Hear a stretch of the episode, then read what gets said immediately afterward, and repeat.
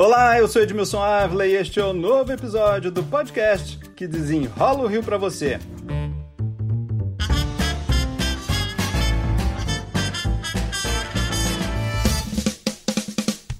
A votação será diferente este ano, né, gente? Há novos protocolos, muitos cuidados, obviamente por causa da pandemia. A informação pode deixar tudo mais simples. Por isso, eu convidei a diretora-geral do TRE do Rio de Janeiro, Adriana Brandão, para explicar para a gente como votar com bastante tranquilidade. Eu já agradeço, Adriana, muito obrigado pela atenção e pelas explicações aqui. Vamos começar com um passo a passo para a gente deixar tudo mais simples?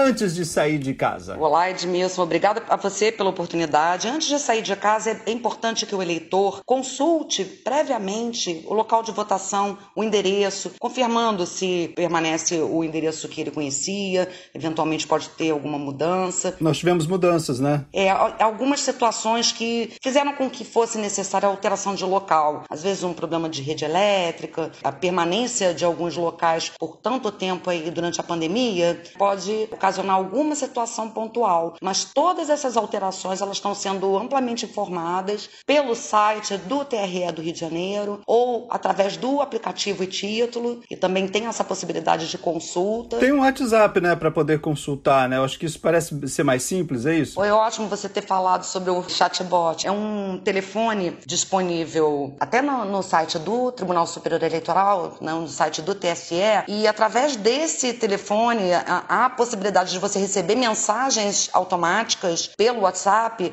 dando informação não só do local de votação, mas diversos outros assuntos. É, eu tenho o número dele aqui. Vamos lá lembrar esse número é importante, né? 61, né? Isso. O prefixo é 61 9637 1078. Eu vou repetir, gente. 61 é o prefixo 9637-1078. É possível saber se a minha sessão mudou por este número aqui, né? Perfeitamente. A confirmação do número da sessão e a confirmação do endereço aonde estará funcionando a sua urna eletrônica. Agora, vamos falar sobre a máscara. Ninguém vai poder votar sem máscara, né? Isso mesmo, Edmilson. A máscara é um item necessário, né, obrigatório. Não será autorizada a entrada de nenhum eleitor no local de votação que não esteja portando, né, utilizando a máscara e lembrando que tem que usar a máscara cobrindo o nariz e a boca, né? Não pode ficar no queixo, no pescoço. Isso é uma medida de proteção para o eleitor e de respeito aos outros eleitores e aqueles que estão arduamente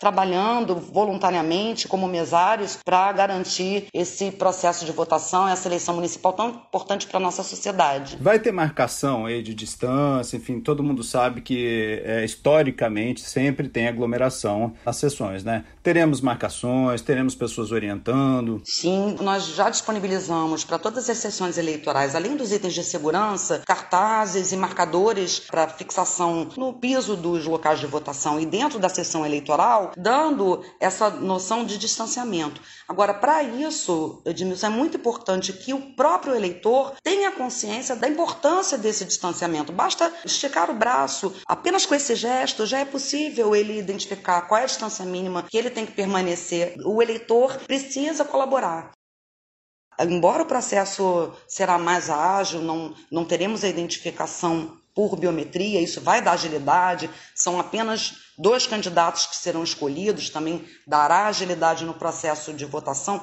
mas é importante que o eleitor que esteja aguardando, sobretudo fora do local de votação, porque eventualmente pode haver fila fora do local de votação, que ele mantenha essa distância.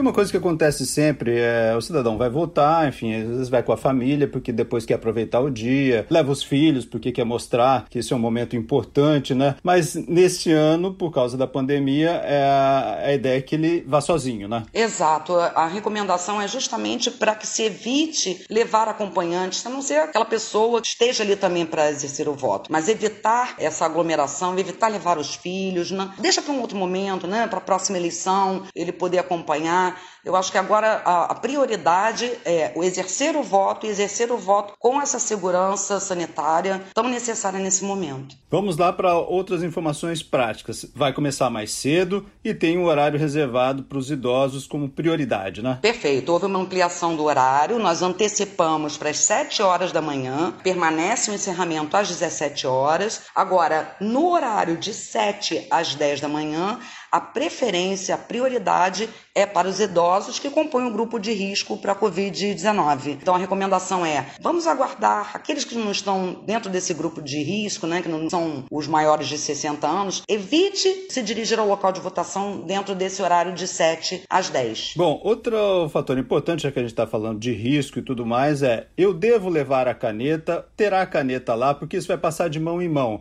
Então, é obrigatório levar caneta ou não teremos caneta ou teremos álcool para passar na caneta? Como será? A caneta não é um item obrigatório, mas é recomendado, porque nós teríamos canetas disponíveis lá. O Tribunal Superior Eleitoral, através das parcerias que foram firmadas, conseguiram também doações de canetas. Nós adquirimos mais, só que é como você disse, Edmilson, evitando qualquer compartilhamento de objetos, você garante maior segurança sanitária para o eleitor e para o mesário. Portanto, Portanto, aquele que eventualmente esteja sem a caneta, haverá uma caneta no local com álcool líquido que será utilizado toda vez que tiver algum objeto sendo compartilhado, mas podendo levar a caneta junto com a cola, né, que é importante, que a gente chama de colinha com o número dos candidatos. Leva ali meu número, né, já tudo é, anotadinho para ser mais rápido também, né? Quanto mais rápido isso. num lugar aglomerado, melhor, né? É, e menos tempo o eleitor precisará ficar no local. É mais uma forma de contribuir. Cola caneta, recomendado, não é obrigatório, mas é recomendado. O título de eleitor, se ele tiver, a carteira de identidade com foto e a máscara. Ah, já que você falou da identidade, acho que a gente precisa explicar também esse procedimento, né? O mesário pode pedir para abaixar a máscara, né? Explica pra gente como que vai funcionar esse, esse momento ali com o mesário que precisa saber que aquele realmente é o eleitor que vai votar. Perfeito. É, a orientação que está sendo passada é nós evitaremos compartilhamento de documentos também. Então não, não haverá entrega do documento. Eu mostro a distância, é isso então? Isso, ele vai é, esticar o braço, mantendo o distanciamento em relação à mesa de aproximadamente um metro e meio. Ele vai esticar o braço e mostrar para o presidente da, da sessão a sua identidade ou o aplicativo e-título para aqueles que já têm cadastramento biométrico, vai ter foto no e-título, ele pode substituir. Feito isso, caso haja alguma dúvida em relação à identificação do eleitor, o presidente pode solicitar que ele abaixe a máscara para conferir com a fotografia que está sendo apresentada. Então, não vai ser é, em todos os casos, mas sempre que houver essa necessidade de confirmação que o, o eleitor vai ser solicitado a abaixar a máscara para mostrar sua face.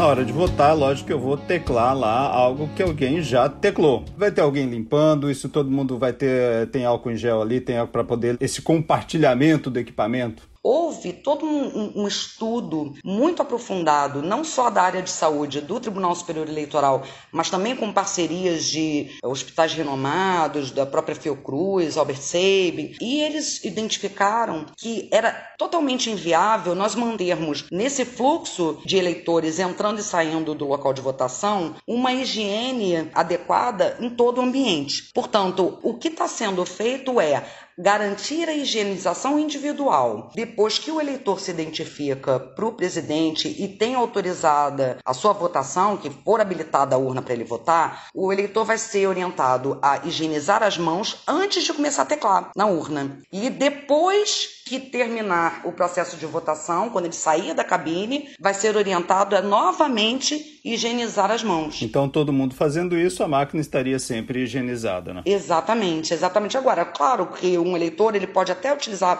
por exemplo, aquela caneta que nós pedimos para ele levar para assinatura do caderno de votação, ele pode até evitar usar o dedo e teclar a urna eletrônica com a caneta, por exemplo. Uma informação importante, todos nós mostramos aqui diariamente, né? A imprensa toda mostra diariamente grande número de casos, pessoas que estarão contaminadas. Como essas pessoas vão justificar? Olha, eu não posso votar porque eu estou com Covid. Essas pessoas podem justificar e não serão prejudicadas? Isso. Qualquer situação, não só por conta de um eventual contágio de hoje até o dia das eleições, mas qualquer situação, qualquer motivo de saúde ou outro, outro imprevisto que tenha como ele comprovar documentalmente, ele pode requerer até 60 dias a contar da data da eleição a justificativa de sua ausência. Vai dirigir isso à zona eleitoral de sua inscrição e isso é possível que se faça inclusive pelo e-título ou pelo site do TRE. Você está falando bastante do e-título, né? Vamos explicar aí que tem que baixar o aplicativo, né? Todo mundo pode baixar no seu celular e faz tudo pelo celular, é isso, né? Isso, é o aplicativo, esse aplicativo e-título, inclusive ele ontem já recebemos notícias de que ele hoje é o aplicativo mais baixado aqui no Brasil. Ele traz diversas funcionalidades, então ele auxilia muito, seja no, na, na, verificação do local de votação, na conferência dos documentos, aquele que está com cadastramento biométrico, ele substitui a identidade com foto, ele dá a possibilidade de justificativa, como eu mencionei, por alguma situação que inviabilize a votação até 60 dias depois da eleição, e também, Edmilson, ele permite que, pelo sistema de georreferenciamento,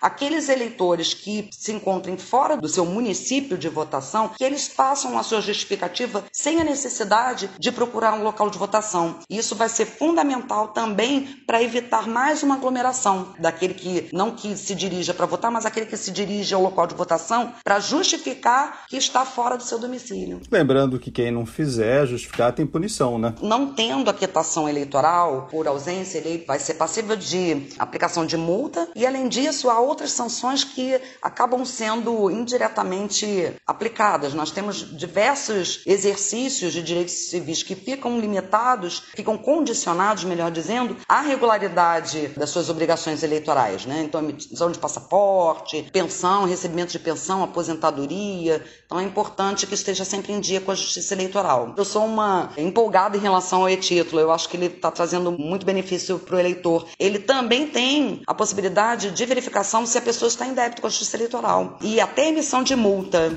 Adriana Brandão, diretora-geral do TRE do Rio de Janeiro. Muito obrigado pelas explicações aqui. Eu que agradeço, Edmilson. O prazer é todo meu. Sempre que precisar, pode contar conosco. Muito obrigado. Este podcast teve edição e sonoplastia de Lucas von Seehausen. E eu, Edmilson Ávila, toda semana desenrola um assunto aqui para você. Até o próximo.